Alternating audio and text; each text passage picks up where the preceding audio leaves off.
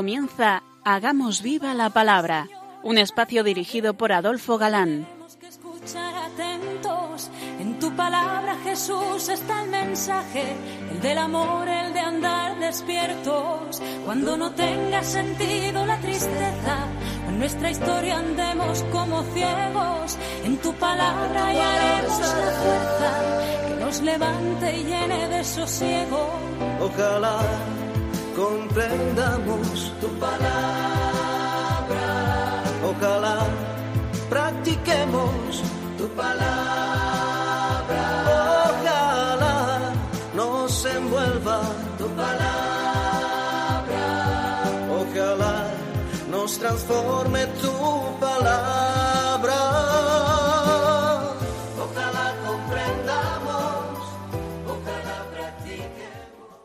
Hola, queridos oyentes. Un día más, en esta emisora de la Madre, nos encontramos con vosotros a través de las ondas, para compartir, como siempre, la escucha de la palabra de Dios, buscando en vuestra compañía su vigencia y fuerza para nuestras vidas. Aquí estamos de nuevo, Marta Adolfo, y Ana, dispuestos a pasar esta hora en vuestra compañía. Bienvenidos a nuestro programa Hagamos viva la palabra. en nuestro curso dedicado a los profetas, llegábamos la pasada emisión casi al final de Ezequiel. Vamos a terminar esta tarde con el análisis de este profeta y comenzaremos uno nuevo, el que nos queda de los mayores, el profeta Daniel. Ezequiel eh, profetizará contra Amón, Moab, Edom, Filistea, el capítulo 25 contra Tiro, eh, 26 y 27 contra Sidón, el capítulo 28 contra Egipto y del 29 y 30 eh, con claridad eh, definitiva hablará de la destrucción de Asiria en el capítulo 31. Muchas de las profecías de Ezequiel van inundadas de esperanza. Vamos a ver algunas de ellas que son de una belleza, una belleza encantadora, sublime. No será ya para la casa de Israel un aguijón punzante, un espino desgarrador en medio de cuantos la rodean y aborrecen, y sabrán que yo soy Yahvé. Así dice el Señor Yahvé. Cuando reúna yo a la casa de Israel de en medio de todos los pueblos en que se dispersó, yo me glorifica- glorificaré entre las gentes, y habitarán en la tierra que di a mi siervo Jacob.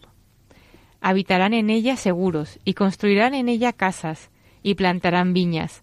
Habitarán en seguridad cuando haga yo justicia en todos aquellos que en torno a ella le aborrecen, y sabrán que yo, Yahvé, soy su Dios. Igualmente, también eh, que Yahvé arrebatará las ovejas a los malos pastores, y que será Dios mismo Yahvé quien los pastoreará. Así dice el Señor Yahvé. Aquí estoy yo contra los pastores. Reclamaré mi rebaño de sus manos, y les quitaré de apacentar mi rebaño. Así los pastores no volverán a apacentarse a sí mismos. Yo arrancaré mis ovejas de su boca, y no serán más su presa. Porque así dice el Señor Yahvé. Aquí estoy yo, yo mismo cuidaré de mi rebaño y velaré por él. Como un pastor vela por su rebaño cuando se encuentra en medio de sus ovejas dispersas, así velaré yo por mis ovejas. Las recobraré de todos los lugares donde se habían dispersado en día de nubes y brumas. Las sacaré de en medio de los pueblos, las reuniré de los países y las llevaré de nuevo a su suelo. Las pastorearé por los montes de Israel, por los barrancos y por todos los poblados de esta tierra. Las, las apacentaré en buenos pastos, y su majada estará en los montes de la excelsa Israel. Allí reposarán en buena majada, y pacerán pingües pastos por los montes de Israel. Yo mismo apacentaré mis ovejas, y yo las llevaré a reposar, oráculo del Señor Yahvé. Buscaré la oveja perdida, tornaré a la descarriada, curaré a la herida, confortaré a la enferma, pero a la que está gorda y robusta le exterminaré, las pastorearé con justicia. Eh, ahora, con un maravilloso simbolismo, con dos palos que se unen, eh, vamos a escuchar cómo profetiza la unión de los dos pueblos, Judá e Israel. La palabra de Yahvé me fue dirigida en estos términos. Y tú, hijo de hombre, toma un leño y escribe en él, Judá y los israelitas que están con él. Toma luego otro leño y escribe en él, José, leño de Efraín, y toda la casa de Israel que está con él. Júntalos el, el uno con el otro, de suerte que formen un solo leño, que sean una sola cosa en tu mano. Y cuando los hijos de tu pueblo te digan, ¿no nos explicarás qué es eso que tienes ahí?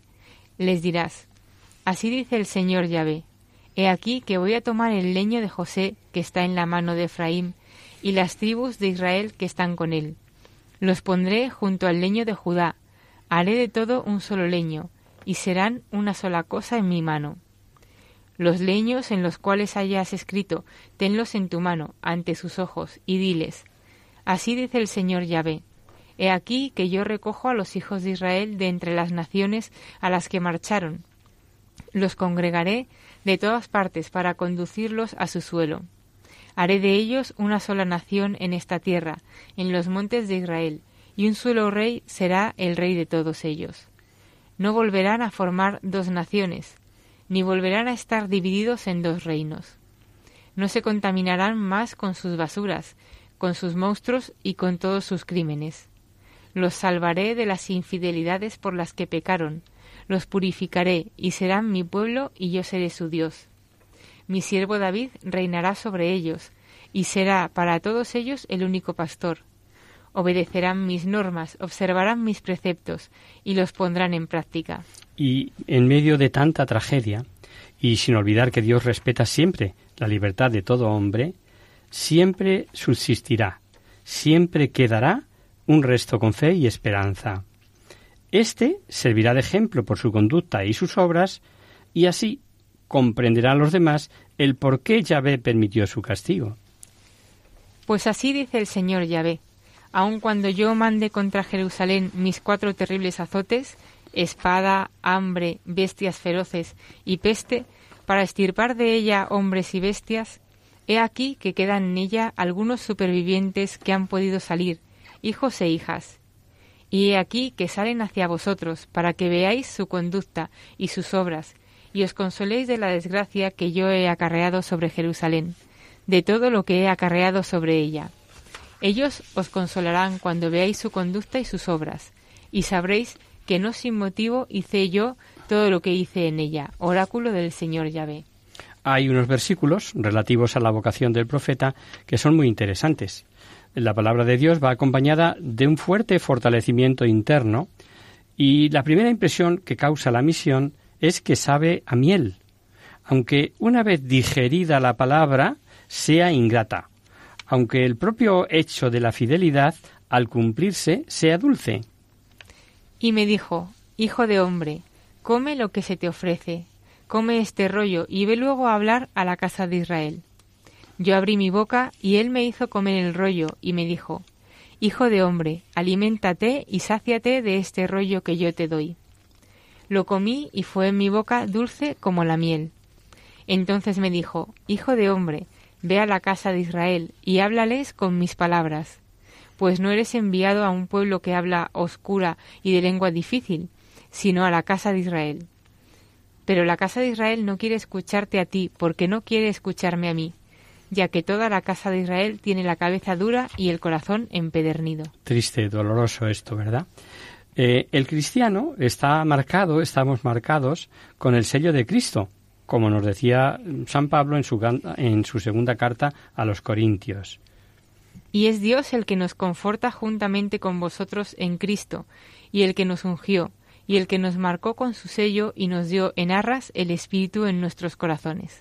San Juan, por otro lado, vio a los marcados, eh, como nos narra en la Apocalipsis.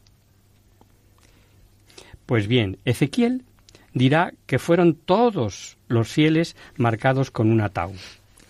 Entonces gritó a mis oídos con fuerte voz, Se acercan los castigos de la ciudad, cada uno con su azote en la mano. Y en esto vinieron, de la dirección del pórtico superior que mira al norte, seis hombres, cada cual con su azote en la mano. En medio de ellos había un hombre vestido de lino, con una cartera de escriba a la cintura. Entraron y se detuvieron ante el altar de bronce. La gloria del Dios de Israel se levantó de sobre los querubines sobre los cuales estaba, hacia el umbral de la casa.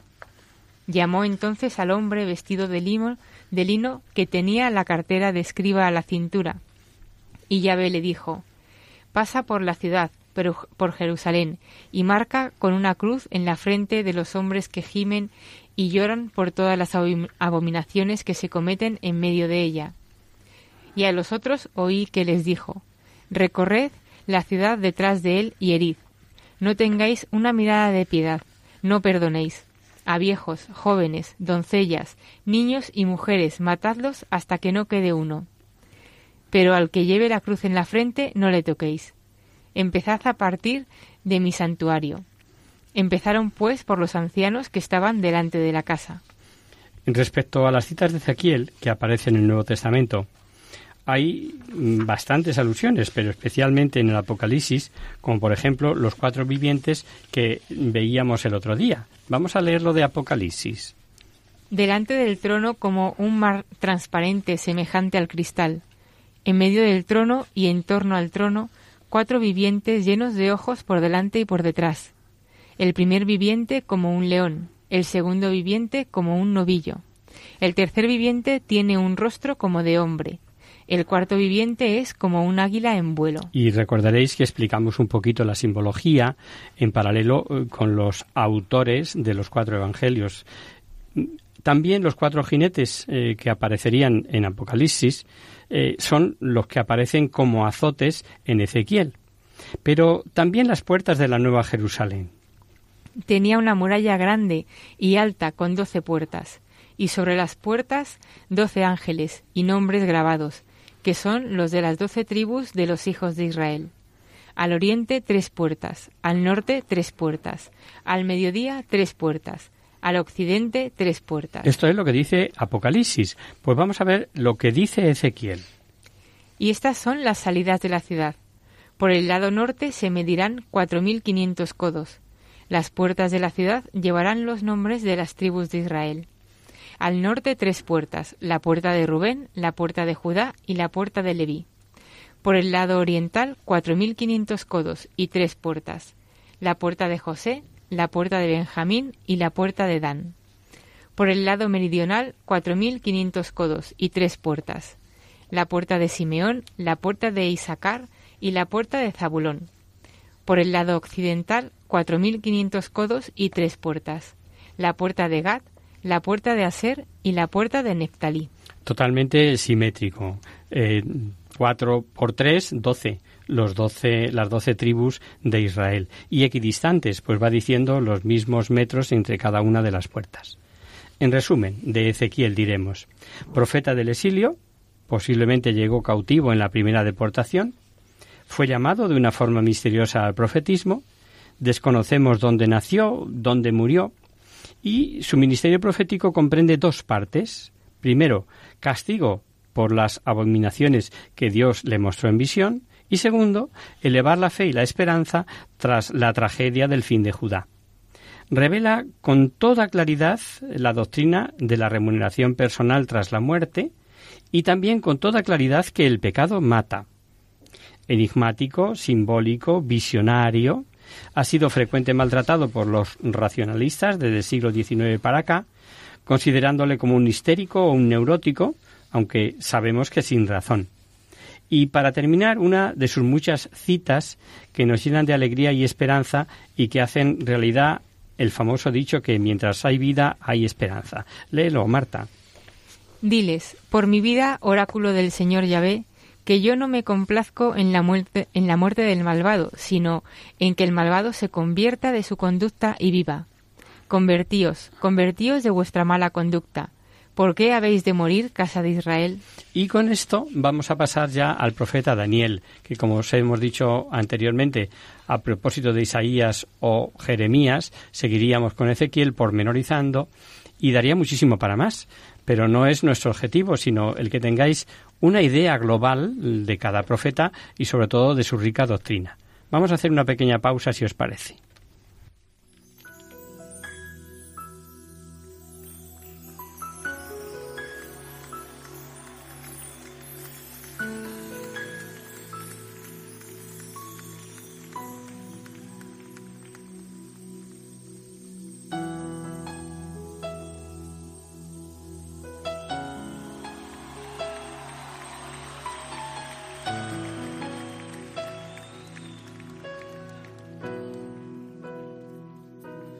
Aunque mis ojos no te puedan ver, te puedo sentir, sé que estás aquí, aunque mis manos no pueden tocar tu rostro, Señor, sé que estás aquí.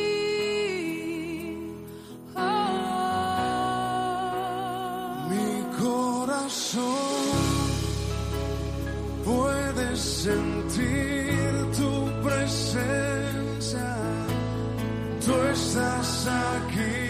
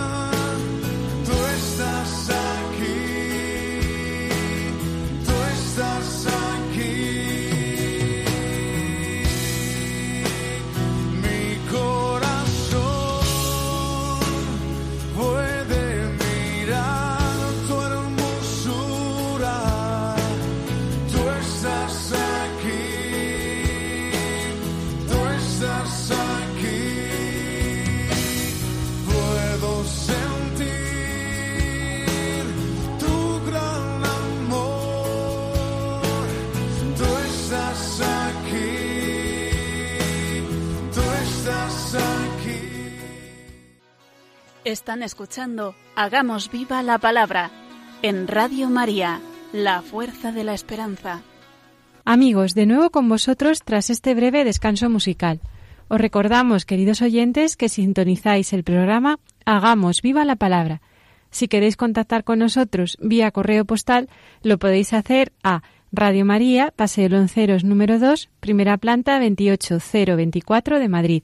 Y si preferís el correo electrónico, hagamos viva la palabra arroba radiomaria.es. Para los que se acaban de incorporar, decirles que estamos terminando de ver Ezequiel justamente antes del, descanso. Y ahora vamos con Daniel. Efectivamente, este es otro de los grandes profetas, eh, el libro que ahora empezamos.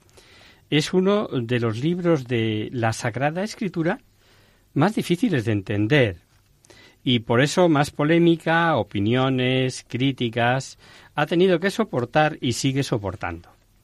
En él hay partes que pueden pertenecer a diversos periodos de la historia, además de situar distintos imperios como estratificados a la manera de la geología o la arqueología.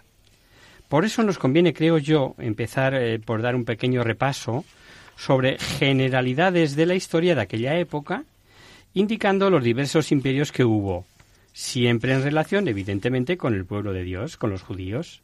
Recordemos, Asiria, pueblo asentado en la parte superior de los ríos Tigris y Éufrates y hacia el año o los años 1100 antes de Cristo. Se da el imperio, el, el apogeo, perdón, del imperio asirio.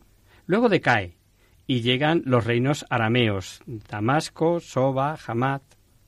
Asiria, sin embargo, resurgirá hacia el año 950 a.C., para volver a decaer hacia el 750, en que surge el rey Teclatpileser III, gran guerrero, que conquista, entre otros territorios, parte de Galilea, obligando precisamente al rey Menajén de Israel a pagarle tributo. Este imperio asirio contará con dos ciudades importantes, Asur y Nínive.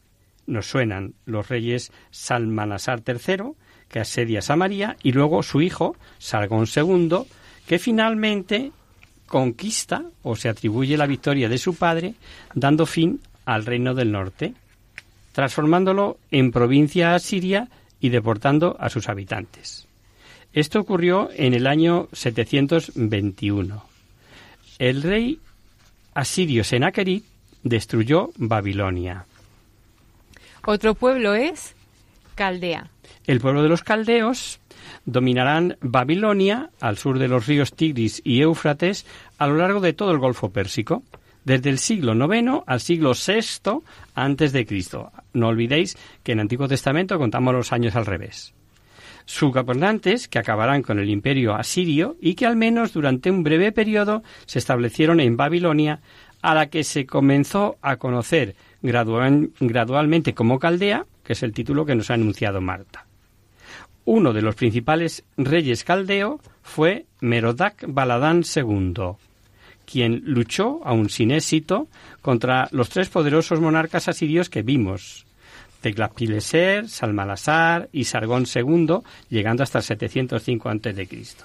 Y también contra Sennacherib, de 705 al 681, que le derrotó. Los sucesores de Sennacherib mantuvieron el control público, político y público hasta el 626, cuando Asiria estaba sumida en desórdenes y amenazada por medas, escitas y cimerios, en que surge un caldeo llamado Nabopolosar, que se autoproclamó rey de Babilonia y aliándose con los medas destruye el imperio asirio. De acuerdo hasta ahí, ¿verdad? Pues bien, en el 605 a.C., Nabucodonosor II, que es hijo de este Nabopolassar, derrotó a los egipcios en Carmesic, la actual Siria, y extendió Babilonia sobre la mayor parte de la Mesopotamia. Fue el destructor de Jerusalén y el que llevó a los judíos cautivos a Babilonia, lo que sucedió en el año 586 a.C. Otro pueblo muy conocido y que sin duda suena es Persia.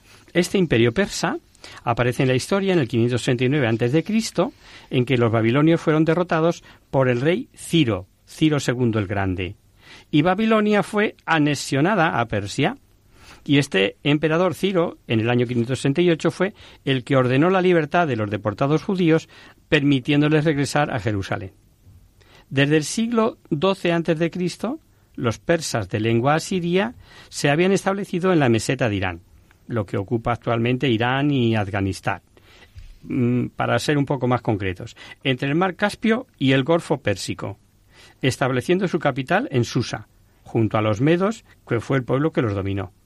En el siglo VI Cristo, Ciro II el Grande, el Grande vence a los medos, aunque les demostró gran respeto, e inicia un periodo de conquistas formado a lo que se llamará el Imperio Persa. Ciro fallece en el 529 durante la campaña militar El imperio persa continuó hasta que entra en escena Grecia. y ahí aparece la influencia griega con Alejandro III de Macedonia, mejor conocido como Alejandro Magno o Alejandro el Grande, que mm, reinó del 356 al 323 y que derrotó al rey persa Darío, aunque era medo, anexionándose así Palestina. Alejandro, rey de Macedonia, en el 336 a.C. Lo recor- recordaréis porque ha- hace muy poquito que han puesto una película en televisión. Está considerado como uno de los líderes militares más importantes de toda la historia universal. Conquistó en un tiempo récord, 12 años, todo el imperio persa, incluyendo Anatolia, Siria, Fenicia, Judea, Gaza, Egipto, Bactriana y Mesopotamia, y expandiendo las fronteras de Macedonia hasta la región de Punjab, la actual India. Y tras su muerte, en el transcurso de unos pocos años, no quedó ningún miembro de su familia a causa de disputas entre los generales eh, más cercanos a Alejandro y el imperio, se repartió en varios reinos independientes que fundaron sus dinastías.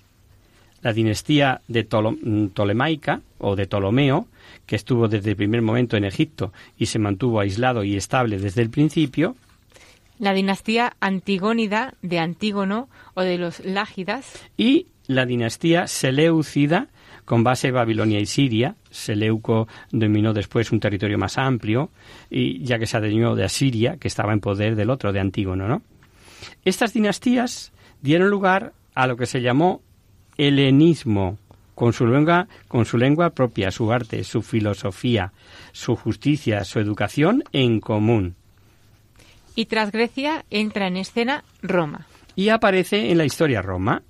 Esta inicia su expansión territorial con sus generales invadiendo Cartago, las Galias, Palestina, Egipto y por tanto también todos los dominios mm, del procedentes de Grecia, de- del helenismo, ¿no?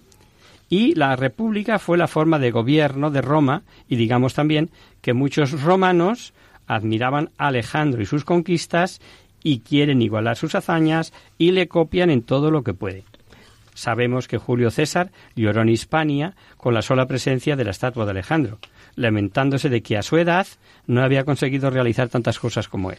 Por ejemplo, ¿no? Al final de la República vino el imperio, pero en esta época los ciudadanos romanos cultos usaban el latín, solo para asuntos legales. En el mundo romano, que ha hecho aparición en escena, la única lengua, fijaros si tuvo importancia Alejandro, ¿eh?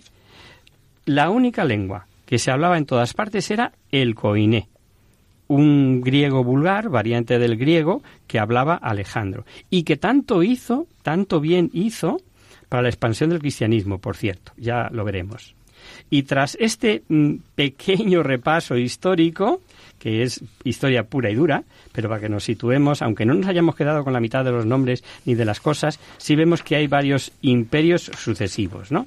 Pues tras este pequeño repaso volvemos a Daniel.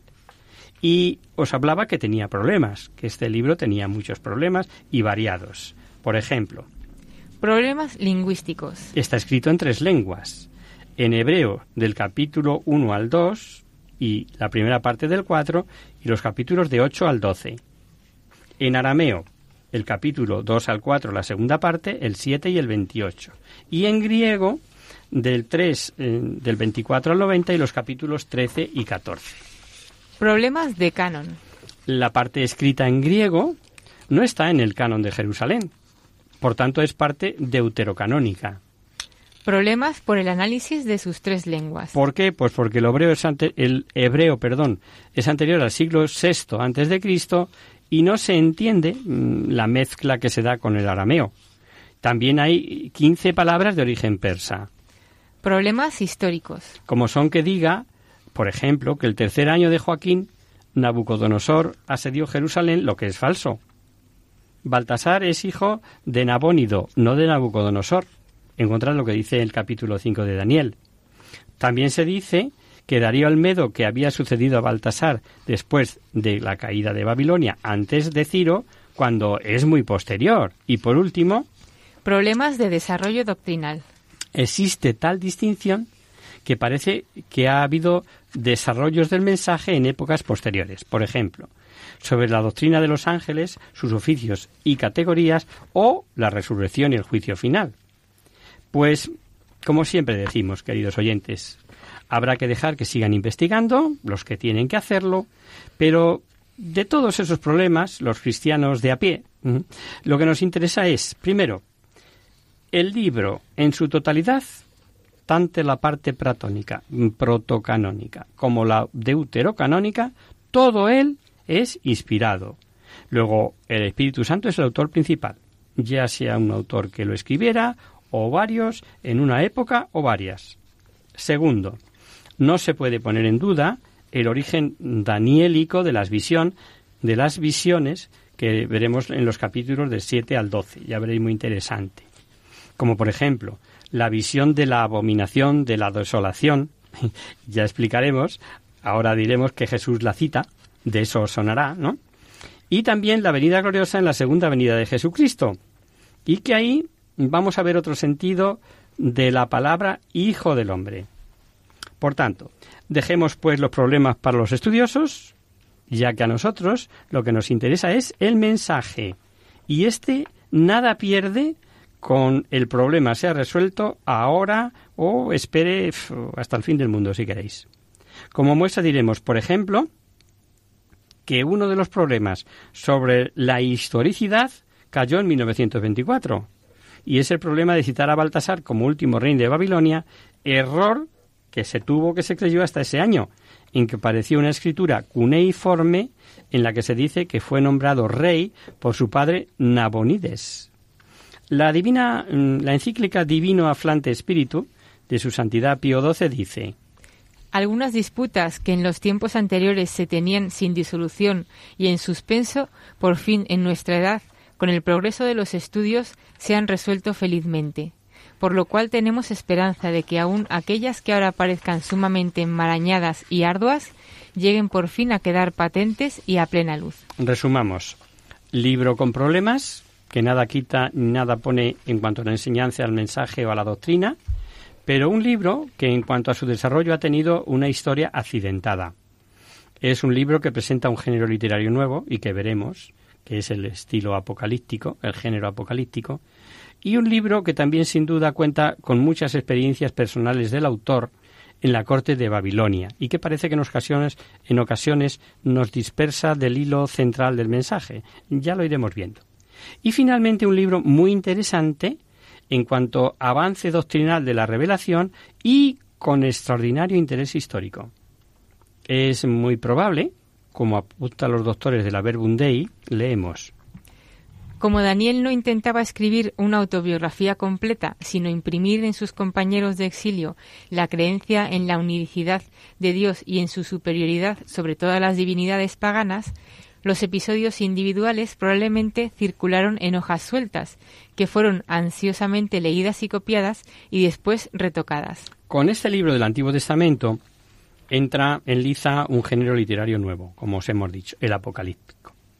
En el canon judío no figura Daniel como libro profético, sino entre los llamados agiógrafos, que ellos hacen ahí esa clasificación, donde están también Esdras, Nehemías y Crónicas.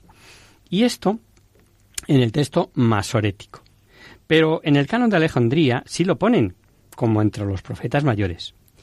Este género del que el Nuevo Testamento cuenta con todo un libro, el Apocalipsis de San Juan, tiene como propiedad aludir a hechos concretos históricos con profusión de imágenes simbólicas y hasta desorbitadas. La corriente apocalíptica es heredera de la profecía y surge cuando ya ésta había cesado. Es corriente en este género que el autor ponga sus palabras en bocas de grandes personajes y como si el mensaje hubiera ya existido para unos pocos privilegiados. Es el esoterismo. Pero llegado un momento, Dios quiere que se publique y sea conocido por todos.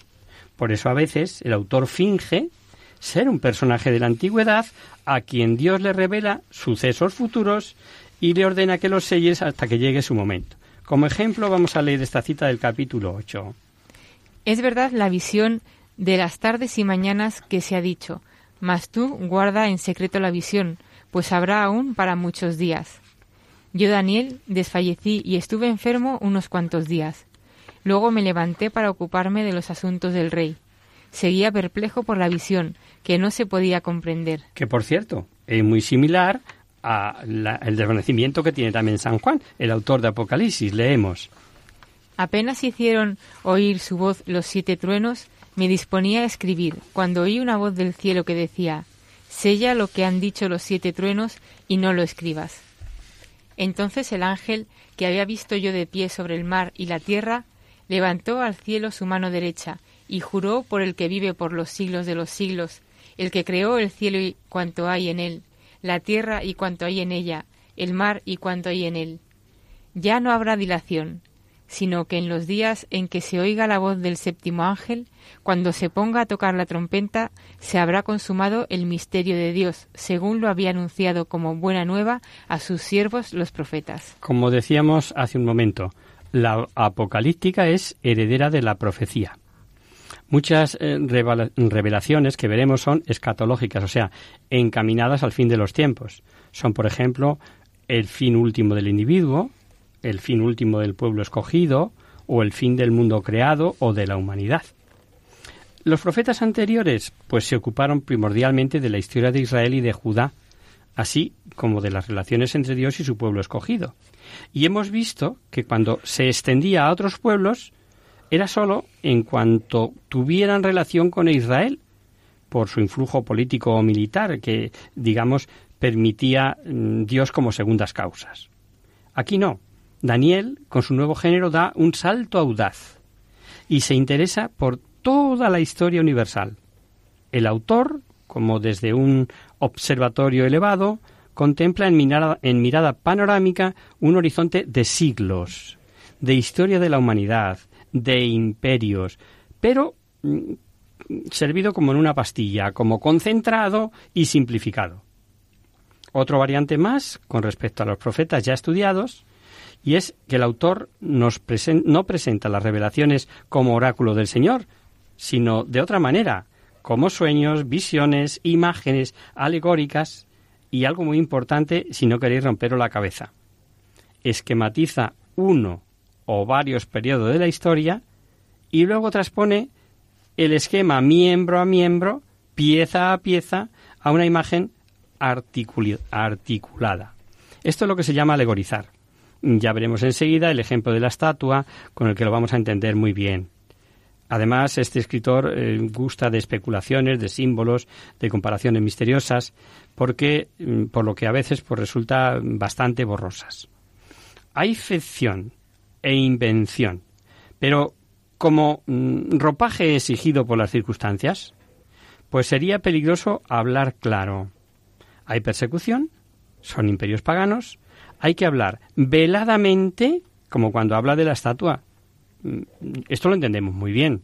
Si yo tengo que hablar de un personaje actual, pues hablo de sus características de cómo es, pero no se me ocurrirá decir quién es porque me van a venir mm, las tortas por todos lados, ¿no? Pues esto es la forma de escribir que tiene, o la, esencia del género apocalíptico. Si estudiáramos la imagen como tal, seguiría un rompecabezas el querer interpretarla. Mm, hay que mirar miembro a miembro y como ejemplo ver que la estatua representa varios imperios. Está en el capítulo segundo, a partir mm, del versículo 30, por si queréis ir leyéndolo por si queréis ir anticipando. Pues por este pasaje tan ilustrativo comenzaremos el próximo día.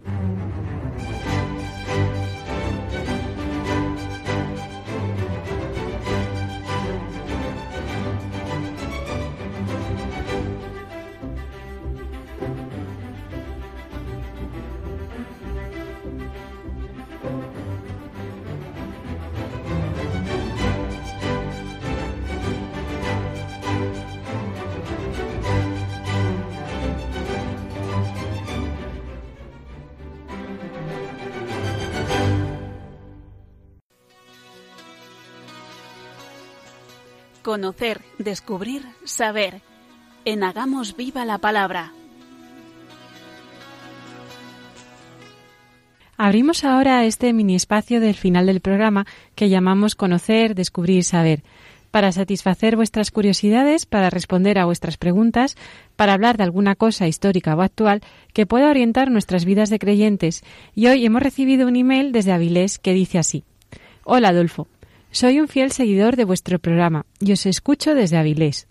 Hace unos días estuve visitando el monasterio de Santo Toribio de Liébana, en el que se conserva un fragmento de la Vera Cruz descubierta, según nos contaron, por Santa Elena. Nos gustaría saber cómo la encontró y que, y que nos hablaseis de su vida. Tengo entendido que encontró también otras reliquias. ¿Se sabe cuáles son y dónde están? Muchas gracias y enhorabuena por el programa, Miguel. Gracias a ti, amigo Miguel, por escuchar el programa y por ponernos un tema tan interesante. Como dices, Santa Elena encontró la cruz en la que murió Jesús en el Monte Calvario, por eso se la representa habitualmente a esta santa con una cruz en la mano. Y también encontró otras reliquias relacionadas con la pasión de Cristo, de las que vamos a hablar brevemente. Pero empecemos por saber quién fue Santa Elena. Nació en el año 248 en una familia humilde de Deprano, Nicomedia, y destacó desde joven por su belleza, sus nobles sentimientos y sus virtudes morales.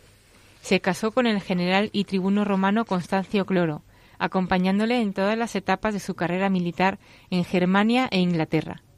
Su hijo Constantino, futuro emperador de Roma, nació en el año 274 en Naissus, Dardania. En el año 293, el emperador Massimiano ofreció a Constancio el cargo de César de las Galias, Gran Bretaña e Hispania. Según la ley romana, para acceder al cargo debía casarse con la hija del emperador, la princesa Teodora. Constancio abandonó a Helena, llevándose consigo a su hijo Constantino, que fue educado en el Palacio Imperial y más tarde ayudó a su padre en las campañas militares en Gran Bretaña.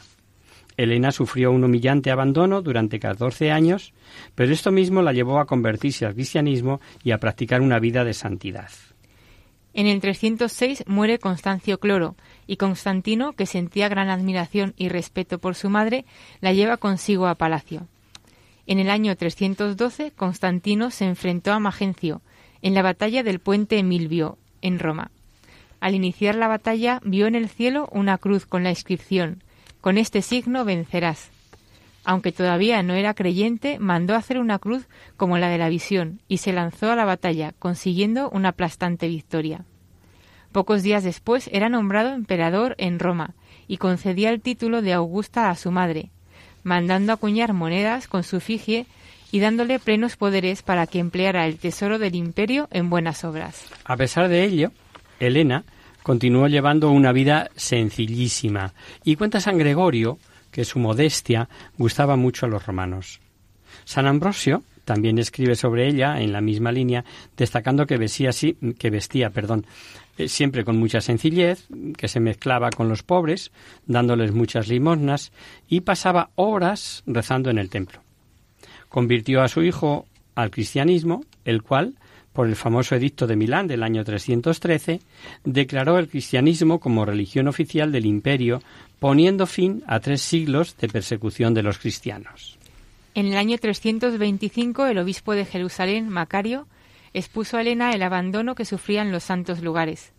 Ella se puso en marcha y con 77 años peregrinó a Jerusalén con la intención de recuperar los enclaves del nacimiento, crucifixión y resurrección del Señor. Por el camino fue dejando su estela de santidad. Se hospedaba en conventos de religiosas, ayudándolas en sus quehaceres. Asistía a misa en los pueblos, sentada al lado de sencillas mujeres campesinas. En Tierra Santa mandó construir la Basílica del Santo Sepulcro en el Monte Calvario, la Iglesia de la Ascensión en el Monte de los Olivos y la Iglesia de la Natividad en la Gruta de Belén. También ordenó construir una iglesia alrededor de la casa de la Virgen en Nazaret. Aunque esta iglesia fue destruida por los sarracenos en el siglo XIII, la casa de la Virgen permaneció intacta y fue trasladada milagrosamente a Dalmacia. Ella murió en Constantinopla al lado de su hijo unos años después, en el 329.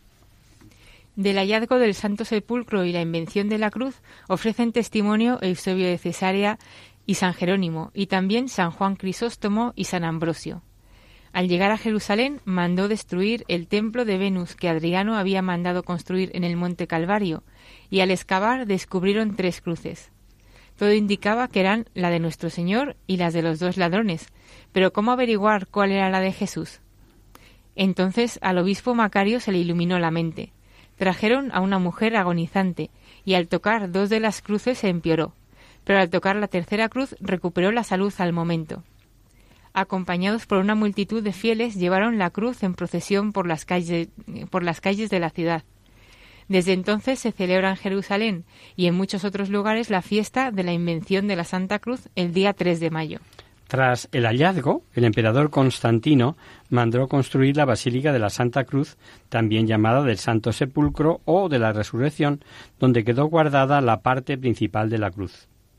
Otra parte fue enviada a Constantinopla, donde Constantino la recibió con todos los honores, y otra a la Basílica de la Santa Cruz de Jerusalén, en Roma, construida para coger partes de las reliquias traídas de Tierra Santa.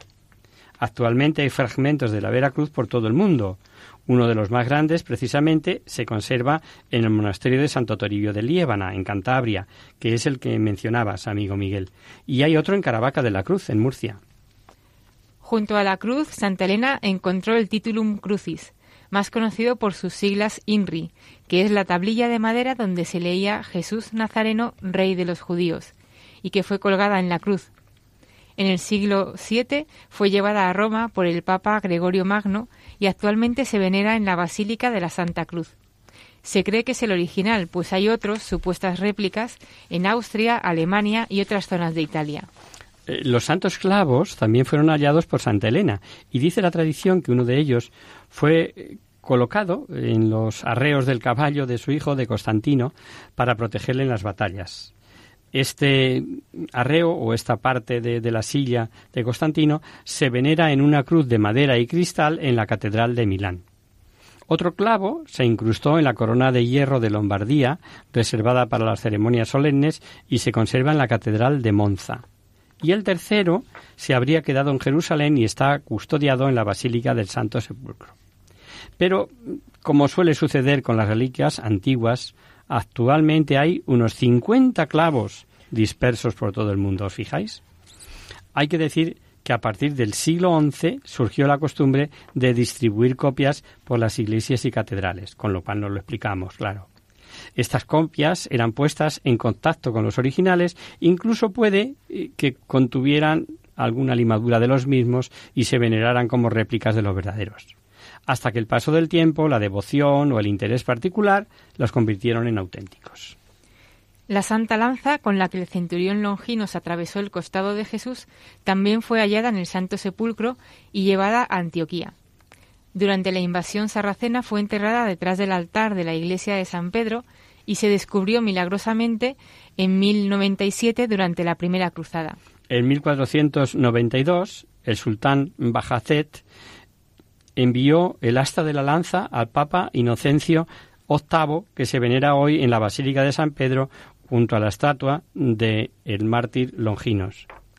En cuanto a la punta de la lanza, fue empeñada en 1238 por el emperador de Constantinopla, Balduino II, a raíz de un préstamo contraído con los venecianos. El rey San Luis la adquirió al rescatar la deuda, guardándola en la capilla de su palacio de París junto a otras reliquias pero durante la Revolución Francesa desapareció. En la Catedral de Nuremberg se venera una punta de lanza, pero puede tratarse de una copia, ya que un estudio reciente afirma que data del siglo VI.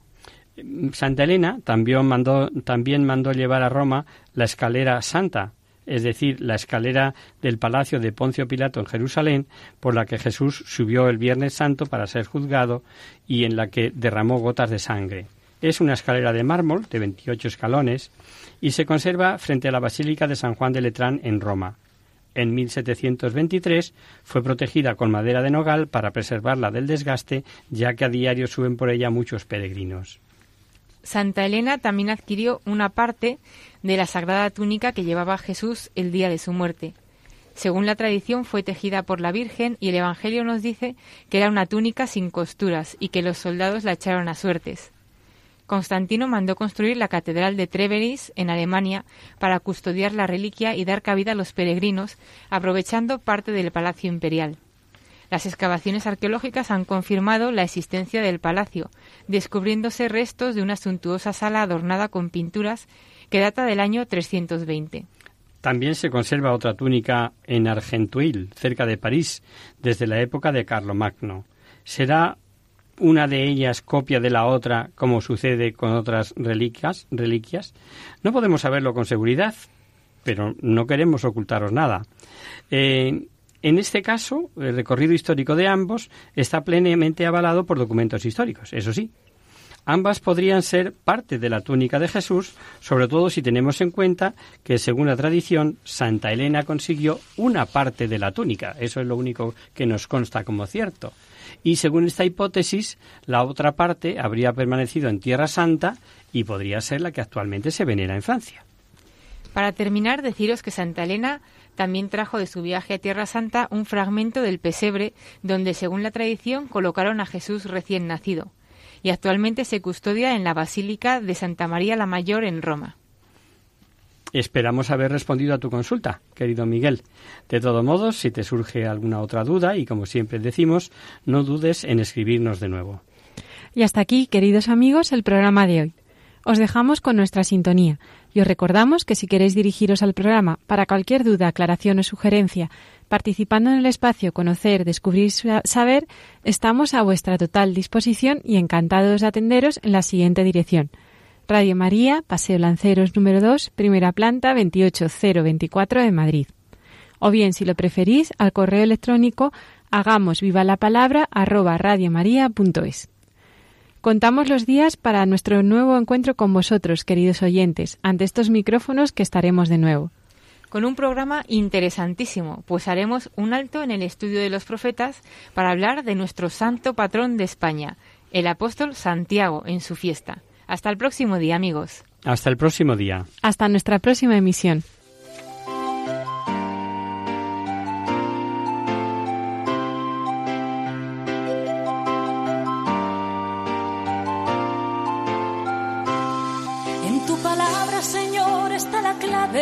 Solo tenemos que escuchar atentos.